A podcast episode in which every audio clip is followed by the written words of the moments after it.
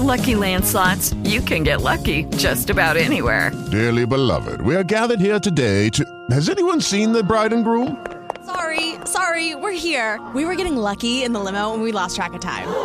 No, Lucky Land Casino, with cash prizes that add up quicker than a guest registry. In that case, I pronounce you lucky. Play for free at LuckyLandSlots.com. Daily bonuses are waiting. No purchase necessary. Void where prohibited by law. 18 plus. Terms and conditions apply. See website for details. With the Lucky Land Slots, you can get lucky just about anywhere. This is your captain speaking. Uh, we've got clear runway and the weather's fine, but we're just going to circle up here a while and uh, get lucky. No, no, nothing like that. It's just these cash prizes add up quick. So I suggest you sit back, keep your tray table upright, and start getting lucky. Play for free at LuckyLandSlots.com. Are you feeling lucky? No purchase necessary. Void where prohibited by law. 18 plus terms and conditions apply. See website for details.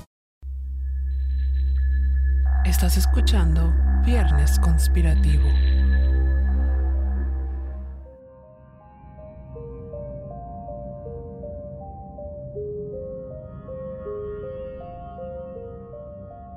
¿Cuántas son las posibilidades de encontrar a alguien que, así como tú, posea un don especial? Y no estamos hablando de cualquier habilidad, sino de una muy en particular que involucra ver, sentir e interactuar con seres paranormales. Pareciera coincidencia u obra del destino mismo que Ed y Lorraine Warren se conocieran, se casaran y terminaran siendo una de las parejas más populares dentro del mundo del terror.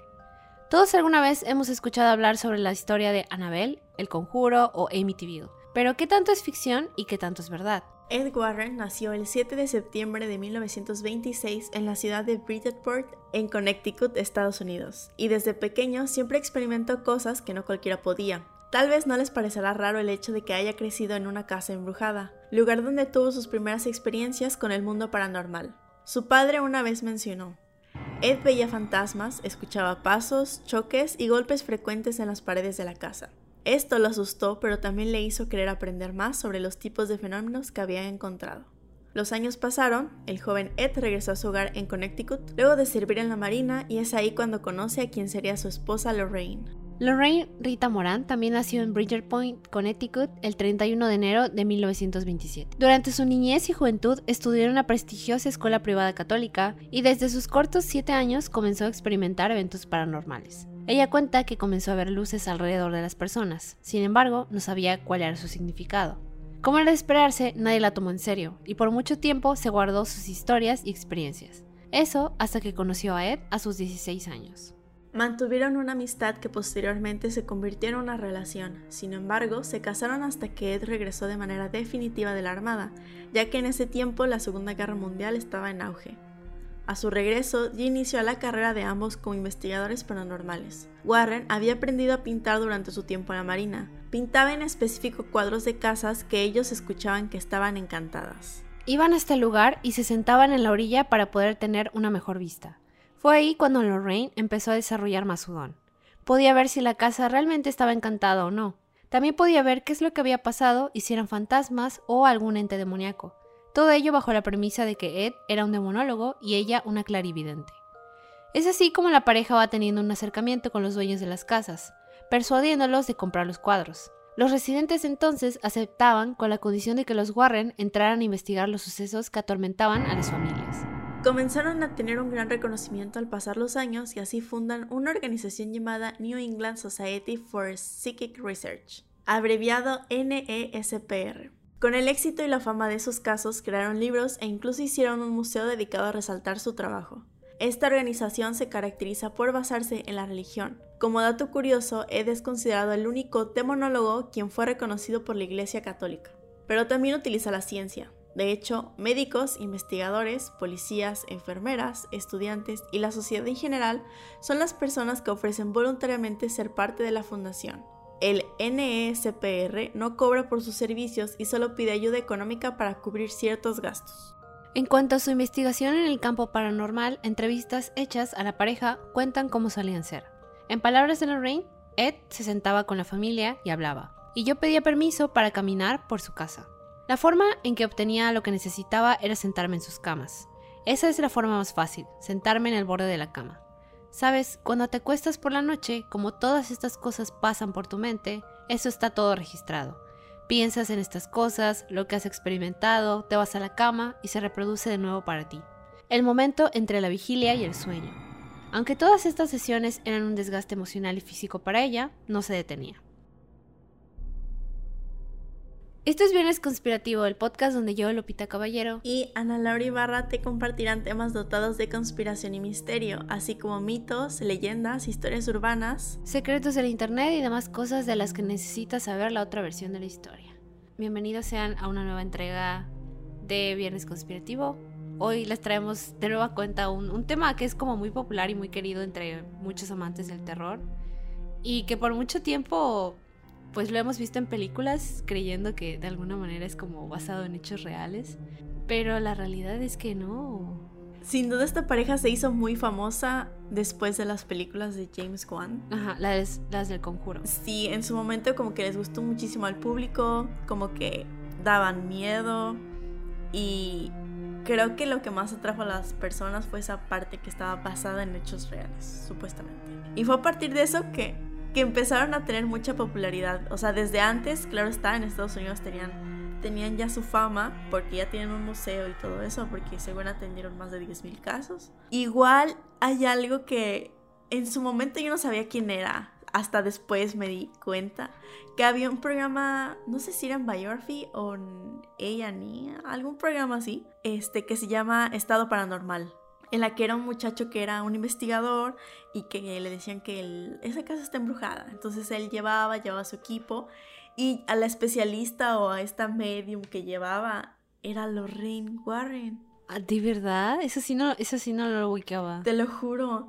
Hasta hace como un año yo creo, o un poquito más, vi otra vez esa serie en Prime y reproduje un episodio y me di cuenta que era ella. Pero, pero es una serie antigua, me imagino. Es como de 2007. Bueno, o sea, antigua, pero no tan antigua. Entonces sí. Ajá, o sea, me parece que para ese tiempo ya había muerto Ed. Sí, sí. Pero pues ella seguía mm, ofreciendo servicios de clarividencia. De hecho, Ed Warren falleció en el 2006 y Lorraine hace. En 2019, hace, hace tres años. No, no tiene casi nada que se murió. Digo, hasta en sus últimos momentos siguió como alimentando la mentira. Así es.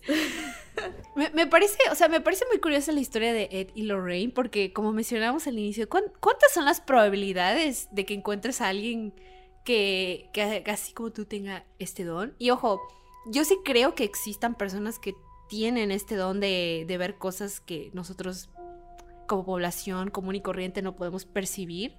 Definitivamente hay gente con ese tipo de dones. Pero la realidad es que muchas personas que los tienen realmente como prefieren no, hablar de eso o, lo mantienen como muy en secreto. No sé. Eh, no es lo mismo, por ejemplo, una persona que a lo mejor te lee las cartas a una persona que ahora sí ve demonios y trata con ellos y demás. Es, es diferente, ¿no? Entonces, sí me parece curioso cómo estas dos personas, por obra y casualidad del universo, del destino, lo que sea, se encontraron y pues mira, como que empezaron a tejer este, toda, toda esta historia. No, es que eso es algo que, que, tengo mi duda. No sé si como que literalmente confabularon de que, oye, ¿qué tal si decimos que yo soy un demonólogo y tú eres una clarividente y hacemos como toda esta historia? No sé si eso pasó o de verdad se lo creyeron. O sea, de que de verdad creyeron que, que todas estas historias ocurrían. Yo también entro un poquito como en este conflicto con esto de los Warren porque hay muchos casos en los que se sabe que se inventaban las historias o que manipulaban las cosas para que salieran a su conveniencia. Entonces, no sé, yo, creo que claro está que lo hacían de manera consciente. O sea, sin duda lo hacían de manera consciente el querer modificar y, cambiar la historia, el hecho de querer darle como más drama. Y, y aparte, creo que hay un elemento importante que es esto de, la religión, ¿no? O sea, ellos eran, eran católicos. Ed Warren eh, fue reconocido como demonólogo, a pesar de que no es un sacerdote como tal. Simplemente es una persona que tiene este don, posee estas habilidades. Aquí como que este papel de, de la religión funge algo importante porque estamos hablando como que de los años 70, 60, donde pues realmente sigue, hasta cierto punto seguía siendo como muy fácil manipular a la gente diciéndoles, oye, es que hay un demonio en, tu casa y puede que realmente no hubiera nada de eso. Pero como es una persona que tiene ya cierta como reputación, cierta fama. Y aparte lo que ellos hacían sí era medio extraño. O sea, imagínate de que estás en tu casa y ves a dos personas afuera como que viendo tu casa, tratando de pintarla y luego van y te dicen, oye, cómprame este cuadro, pero a cambio voy a entrar a tu casa a ver si hay algún demonio o algo así. O sea, es muy raro, es muy raro, pero ya sabes, a veces como que la gente se lo compra de alguna manera. O sea, como que te meten estas ideas de que, ay, es que hay un demonio en tu casa, yo lo puedo ver, lo puedo sentir. Hoy en día sería muy difícil que dejes entrar a alguien así a tu casa, pero digo, antes no era, o sea, era diferente la cosa. Pues es que creo que a lo mejor cuando llegas con, con una historia, a lo mejor llego a tu casa y te digo, ay, es que seguramente escuchas que se azotan mucho tus puertas. O te empiezo a decir cosas que a lo mejor sí te hacen clic. Y dices, si está embrujada mi casa. Y sobre todo porque algunas de estas cosas sí son verdad, que por ejemplo murieron, murieron personas ahí, ¿no? O fueron asesinadas. Y está de sobra decir que quedan malas energías ahí, claro que puede pasar. Sin embargo, no sabemos qué tipo de energías sean. O sea, no necesariamente tienen que ser demonios que quieran poseer tu cuerpo y acabar con la humanidad. A veces pueden ser como estas almas en pena que no hayan como, no se hallan pues. Y no necesariamente son malas, pero obviamente pues a cualquiera le espantaría, ¿sabes? O sea, que estás en tu casa y, y de la nada se empiezan a azotar puertas, se caen cuadros, cosas así. Pues sí te saca de onda, ¿no? Pero creo que realmente lo que pasó aquí es que se hizo como una historia más grande de lo que en realidad era. O sea, se, se hizo todo un circo. Creo, creo que era... Vendían de mejor manera sus historias que la realidad. Igual muchas de las cosas que hacían y eso pues como bien le mencionaste iban muy bien de la mano con su fe católica. En la, investigación que hice eh, me metí a la página de Facebook de la New England Society for... y eh, tienen como este que será biblioteca de imágenes de algunos objetos que tienen en su museo y tal cual tienen una figura según satánica. Eh, su maldición se rompió por la fe de los reyes, por su fe en. No, no me digas eso. Mm. así, así se solucionó. Eh, sí que ese museo pues es, bastante famoso. Pueden, o sea, si lo googlean pueden ver las fotos de cómo es. Hay, hay gente que ya como subió videos a YouTube y demás. Y obviamente como que de ese museo creo que la cosa más famosa tiene que ser Anabel. Claro, claro. La muñeca. Que me parece que ya no es. Me parece que ya no está en exhibición. No sé qué pasó por ahí, que, que como que la quitaron, ¿no?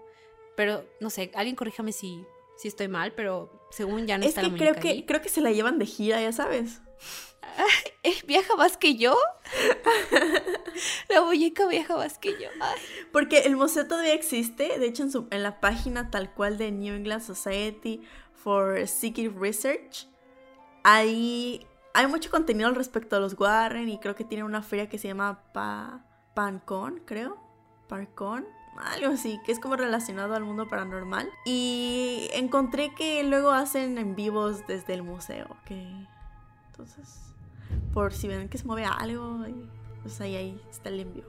Pero digo, es que es como que alimentas mucho como toda esta historia, ¿no? El hecho de que, por ejemplo, Anabel es como el objeto más famoso de allá y como que te van poniendo la historia, ¿no? De que es que le tuvimos que poner una vitrina porque era muy peligrosa y, y se movía sola y no sé qué. Y tú así como, ay, Dios mío, qué miedo, quiero ir. y pues la realidad es que ese tipo de cosas como paranormales, de miedo, llaman la atención y venden muy, muy bien. Entonces, pues no es de sorprender que se hayan hecho libros, se hayan hecho películas. Como que es un tema muy explotado, ¿no? Entonces, ellos salieron ganones. Sí, además, o sea, ¿cuántas personas puedes destacar que se dedicaban a hacer esto? O sea, literalmente son el escudo de la vida real.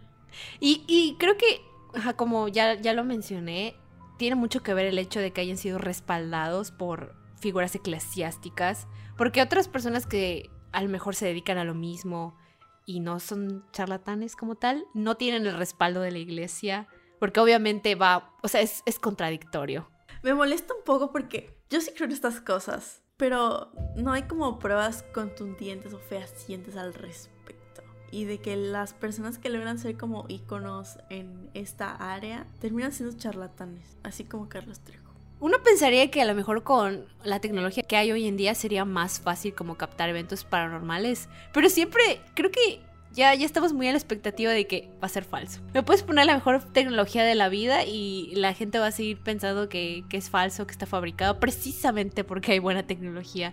Y antes que no había nada de eso, pues, pues no, no te lo creías porque era como solo de palabra, ¿no? Entonces como que de una u otra manera siempre va a haber como esta, esta, esta gente que diga, no, no puede ser verdad, no puede ser. Y es muy difícil saber si es cierto o no, eh, es, es la realidad. Ay, me hiciste acordar como todos esos programas de fantasmas y así, que siempre he sido muy fan del tema. Y también mis papás. Entonces, pues veíamos eso. Y recuerdo, ay, realmente no sé cuál es el nombre del programa, pero me acuerdo que era un grupo bastante grande de investigadores en el que iban así y les decían, no, de que este hospital está embrujado. Y llevaban un montón de cámaras, de verdad, o sea, cableaban todo para poner una cámara en cada habitación y ponían termómetros y como que se iban de esquina a esquina como para no cruzar sus sonidos y, tenían así según el registro de la temperatura y de que es que aquí se siente frío, sacan su termómetro y en efecto. No, no era uno de Discovery. Ay, no me no, no, no era de Discovery. Es que Discovery luego sacaba como ese tipo de contenido también. Sí, estaban en Discovery. creo que eran juegos de ultratumba, ¿no? Algo así. Ah, sí, sí, eran historias de ultratumba. Me acuerdo perfectamente porque, porque en ese tiempo a mí se me daba miedo. O sea, de que recuerdo un capítulo de una señora que, que estaba con su bebé, estaban como que solas y, y, había un ente en la casa y como que ese ente le molestaba al bebé y, empezaba a tirar así todos los cuadros y las cosas del bebé, los juguetes y demás. Y yo, yo así como, como con mis, ¿qué será? 10 años ahí viéndolo solita, espantada, así de que, ay, Dios mío. y luego salen películas como estas, ¿no? Como El Conjuro, Actividad Paranormal. Como que sí te lo crees hasta cierto punto. Y ahorita pues ya sabes que... pues real puede ser, pero... Se nos caen ídolos. así es, así es. Lamentamos decepcionarles. Pero bueno, vamos a contarles ahorita algunos, algunos casos muy famosos y pues les diremos por qué son fake. Los Warren tienen alrededor de 10.000 casos registrados. Sin embargo, no podemos hablar de todos ellos, así que discutiremos los más populares y cómo muchos de estos son en realidad una farsa. En primer lugar, les hablaremos del que es probablemente el más famoso, Annabelle. La historia está documentada en el libro The Demonologist, escrito por Gerald Breed, aunque también pueden encontrarlo en el sitio oficial de los Warren. Nos remontamos a la época de 1970, cuando un clérigo le contó a Ed Warren sobre dos jóvenes enfermeras que se habían comunicado con lo que pensaban era un espíritu.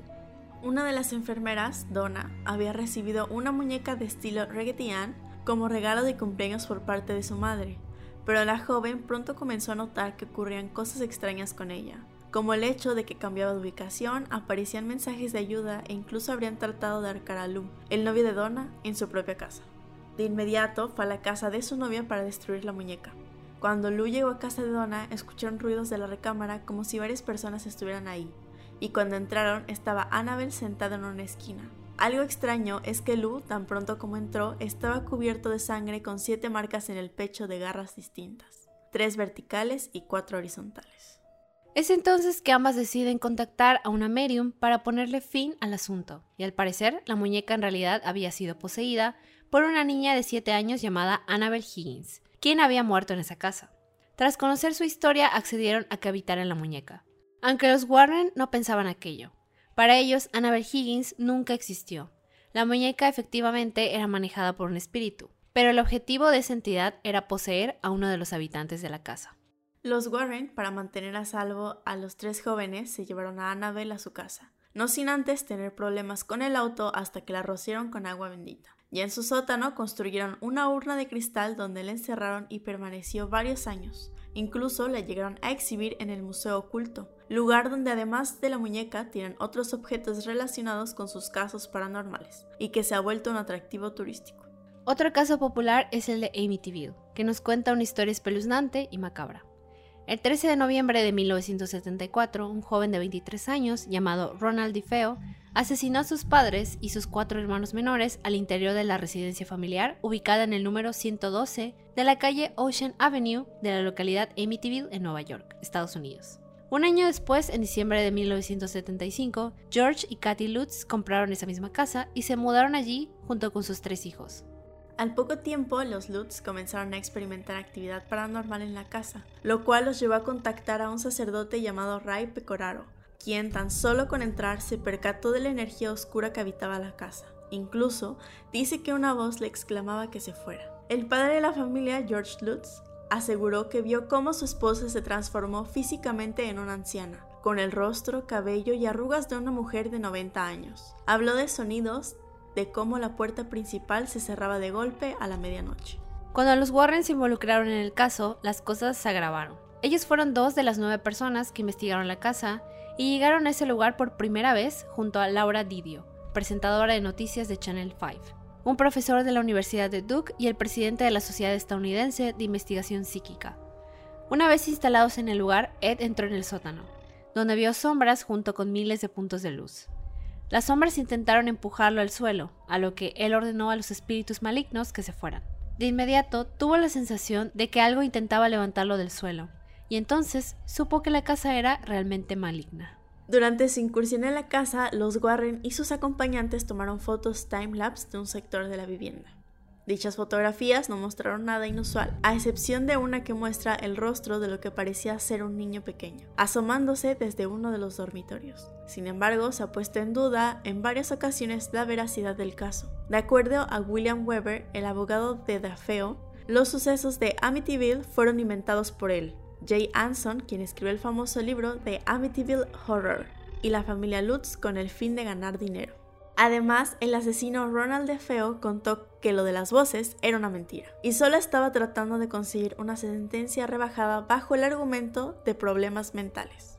También está el caso de El hombre lobo, que fue abordado en el libro Werewolf, A True Story of Demonic Possession. Los únicos testimonios de la historia de Bill Ramsey son los Warren y sus asociados los cuales se enteraron del caso a través de un programa de televisión londinense. Acorde al relato, Bill Ramsey estaba poseído por un espíritu que causa licantropía, es decir, convertirse en un hombre lobo. Eso habría hecho que tuviera un comportamiento extraño desde los nueve años y eventualmente también habría ocasionado incidentes violentos con policías. Los Warren estaban convencidos de que estaba poseído y lo llevaron desde Londres a Estados Unidos para que el obispo Robert McKenna le realizara un exorcismo y lo liberara del ente maligno. Luego de eso, al parecer se solucionó, pero pruebas de ello solo existen en palabras. Han sido varias las personas que han señalado a los Warren de ser farsantes, como por ejemplo Carl Glatzel, personaje relacionado con el caso de El diablo me obligó a hacerlo. Él dijo acerca de este suceso que los Warren inventaron una historia falsa sobre demonios en un intento de hacerse ricos y famosos a expensa de ellos, y acusó a la pareja de manipular a su familia. Glatzel señaló. Los Warren le dijeron a mi familia en numerosas ocasiones que seríamos millonarios y que el libro ayudaría a sacar al novio de mi hermana Arne de la cárcel. Desde el primer día supe que era una mentira, pero cuando era niño no había nada que pudiera hacer al respecto. Steven Novella, en un artículo que escribió acerca de los Warren, señala que la gran mayoría de las pruebas físicas de los Warren son fotografías. Tienen cientos de fotos de fantasmas tomadas por ellos y por quienes trabajaban para ellos, pero la cantidad no sustituye a la calidad. La mayor parte de estas fotos son simplemente gotas de luz sobre un trozo de película. Hay docenas de formas de plasmar esos artefactos de luz en la película, pero la mayoría encaja en una de estas tres categorías flashback, fracción de luz o cables de cámara. Incluso Gerard Brittle, el autor de The Monologist, uno de los libros más famosos de los Warren, también los acusó de ser fraudes. Los abogados del escritor acusaron a la productora de The Warner Bros. por señalar que películas como El Conjuro estaban basadas en hechos reales cuando la realidad es que los Warren habían mentido. Y ahí lo tienen. Y esto, esto de las fotos es bastante cierto, porque si van y googlean, por ejemplo, la de El hombre lobo, pues como que no les aparece nada que tú digas, ay, sí, sí, en, e, efecto es un hombre lobo. O, por ejemplo la de Amityville del niño que, según se asoma y todo, y sus ojos se ven como... Brillantes. brillantes, pero literalmente esto, esto puede pasar en cualquier fotografía, ¿sabes? No es como que algo que tú digas, ay, un ente maligno. Eh, se puede desmentir fácilmente. Y hay, y hay bastantes casos, ¿no? Por ejemplo, está el de, el de The White Lady, que es básicamente un, se supone que Ed Warren había como filmado un video donde se veía esta mujer así con, con el pelo largo y oscuro, que, que tenía como este camisón y, demás y que se veía como en una carretera. Y, y, pues como que este era un caso, ya sabes, de un fantasma, un demonio, pero literalmente como que es un video muy mal hecho. Y justamente dicen de esto, ¿no? De que la única luz era una farola que estaba a 50 yardas de donde estaba sentado. Según Ed Warren, escuché a una mujer llorar y miré hacia afuera. Y vi cientos de luces fantasmas flotando alrededor y formando la figura de una mujer. No pude distinguir los rasgos faciales, pero pude ver que tenía el pelo largo y oscuro y estaba vestida de blanco. Pero algo, algo como que llama la atención es que ese video que según tomó Ed Warren, pues no es público. Y cuando hubo gente que como, como que quiso pedirle el video para que lo analizaran, él se negó a darlo. Entonces ahí dices, eh, eso es muy extraño. Y, como que gente relacionada con, con, los Warren decían eso, ¿no? Que, que incluso los ayudaron a filmar esos videos y, y que pues todo eso era, era falso. Entonces no es como que la primera vez que alguien dice, por así decirlo, que, que todo lo que hicieron fue inventado. De hecho, creo que el caso en el que se basó la del conjuro, que es sobre el caso de la familia Perron, básicamente el personaje o el ser que tiene la maldición resulta ser que era una bruja y satanista. Esa era la explicación que le habían dado. Cuando en realidad eh, la mujer no era ninguna de las dos cosas. Y murió por causas naturales. Entonces se hizo la película y todo eso y pues hay muchas personas que van a la casa y pues, señalan que está embrujada y lo que sea y pues la dueña está bastante molesta al respecto. Pues sí, o sea, digo, imagínate que hagan todo eso ya sin tu consentimiento, porque pues ya cambias, ya cambió de dueño y ella, y ella creo que me parece que sí cae, como lo ha dicho, ¿no? Explícitamente que no hubo asesinatos, no hubo suicidio, no, hay absolutamente nada. la, persona que murió ahí murió por causas naturales. Entonces, que, era una, una mujer pues normal, ¿no?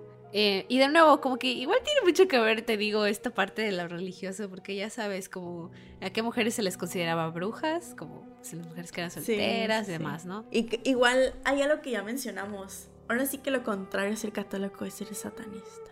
Y cuando eres satanista eres una persona mala. Entonces, si este ser maligno, pues obviamente era satanista. O sea, hay, hay como mucho malentendido que puede haber por ahí.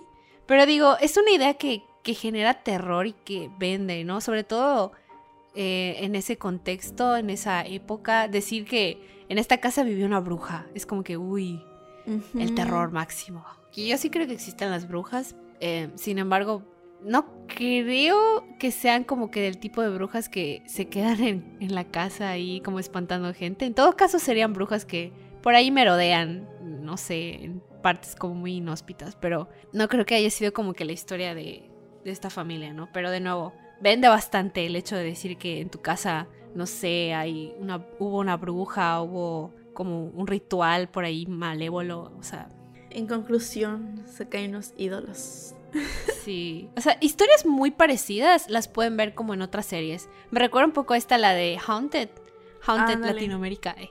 Me vi esa serie y hay un capítulo que me recuerda mucho a toda la historia de Annabelle, porque se supone que es una muñeca que le regalan como a esta señora, ¿no? Bueno, pero en, ese entonces era, era una, muchacha de 15 años. Se la regalan precisamente pues por sus 15 años, ¿no? Y como que ella crece con esa muñeca, le gusta y, demás, pero pues conforme pues va creciendo ya se olvida de la muñeca y todo. Pero como que ese, ese, esa muñeca se, ve como, se vuelve como muy posesiva de ella. Y como que empieza a espantarle a la gente y demás y empieza a hacer cosas malas, ¿no? Y digo, todo lo que pasa en Haunted en la serie, según es verdad. Está, está basado en, historias reales. En, historias reales, ¿no? O sea, como que la gente se sienta ahí. Creo que, o sea, aparecen dramatizaciones, pero también como la gente que de verdad vivió todo eso. Sí, sí para ilustrar las historias. Ajá, entonces no, no, es, no son como que historias que tú digas de lo más innovadoras, porque de verdad, así como esas pueden encontrar mil millones, un montón. Escuchen relatos de la noche, ahí pueden escuchar de que mil historias creo que mejor elaboradas, mejor argumentadas, que tienen incluso así como que más lógica, ¿no? Entonces pues ya saben, los Warren no son confiables. Verdaderamente me pone muy triste saberlo, que eran unos farsantes. Porque mi versión Ana de 8 años está muy triste. Porque confió en Lorraine cuando veía estado paranormal. Yo verdaderamente confié en ella. Sí, sí creía. Estoy triste. En fin. Sí es muy decepcionante, ¿no? Pero digo, igual Eh, eso no quiere decir que, que no puedan ver las películas y que no puedan disfrutar los libros y demás. Ay, ¿no? claro. O sea, digo, si creo les que, creo que a lo mejor, exactamente, creo que a lo mejor el saber la verdad, que no nos separe de poder disfrutar de ese tipo de contenidos. Igual creo que podemos recomendar más que son como relacionados a esto, como mencionabas esto de Haunted. También vi que este mes se va a estrenar una serie que se llama 28 días embrujado en Netflix. Y justamente está un poquito de la mano con esto de los Warren, que supuestamente se está haciendo para conservar el legado de esta dupla. Así, yo no conocía esa serie, no había escuchado. Es, no, todavía no sale, o sea, no sé muy bien de qué va. El- me, me pareció que se iba a estrenar. Pero es todavía no sale. Sí, o sea, va un poquito de la mano con lo que ellos hacían. No, no sé qué tan de la mano va, pero la estaban también pusieron lo del estreno en su página de investigación. Yo, yo nunca, personalmente nunca he sido como muy fan de las historias de los Warren. O sea, como que creo que vi la primera del conjuro y ya. Y las de Annabelle como que dije, eh. Digo, son, son personajes como ahora ya muy de cultura popular. O sea, se han vuelto como parte Sí. muy fundamental de, de lo que es el terror. Sin embargo, no es lo único, ¿no? O sea, hay como más historias. Creo que hay gente que verdaderamente sí tiene este don y sí puede como interactuar con entes, seres paranormales y, que experimenta de verdad ese tipo de cosas. O sea, no lo dudo porque de verdad he escuchado cada cosa. Creo que pues eh, eh, también es importante, ¿no? Aprender a, a diferenciar entre, entre cosas que sí pueden ser comprobables y otras cosas que no. Entonces, ese es como el mensaje de este capítulo. Nuestras fuentes para este capítulo fueron La Tercera, Clarín, Cultura Colectiva y Uno TV. Si ustedes tienen como ah, algún tipo de recomendación, ya sea no necesariamente de este tema, pero en general cualquier tipo de recomendación, o si quieren compartirnos algo, un pensamiento, una idea, lo que sea, nos pueden dejar un mensaje en nuestras redes sociales. Nos encuentran como Viernes Conspirativo. Estamos en Instagram, TikTok, Facebook, Twitter. Normalmente estamos un poco más activas en Instagram, sin embargo, pues les respondemos en cualquiera. Así que vayan a seguirnos porque ahí les damos updates de, del capítulo de la semana, hacemos dinámicas, posteamos muchas cosas que a lo mejor no hablamos en el podcast, así que vayan a seguirnos allá. Nosotras nos despedimos y nos vemos en una siguiente edición de Fantasy Conspiracy aquí en Viernes Conspirativo.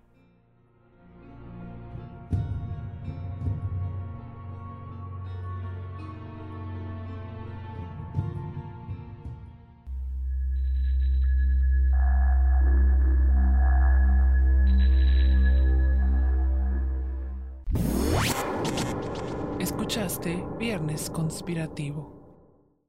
Dale más potencia a tu primavera con The Home Depot. Obtén una potencia similar a la de la gasolina para podar, recortar y soplar con el sistema OnePlus de 18 voltios de Ryobi desde solo 89 dólares. Potencia para podar un tercio de un acre con una carga. Potencia para recortar el césped que dura hasta dos horas. Y fuerza de soplado de 110 millas por hora. Todo con una batería intercambiable. Llévate el sistema inalámbrico OnePlus de 18 voltios de Ryobi. Solo en The Home Depot. Haces más. Logras más.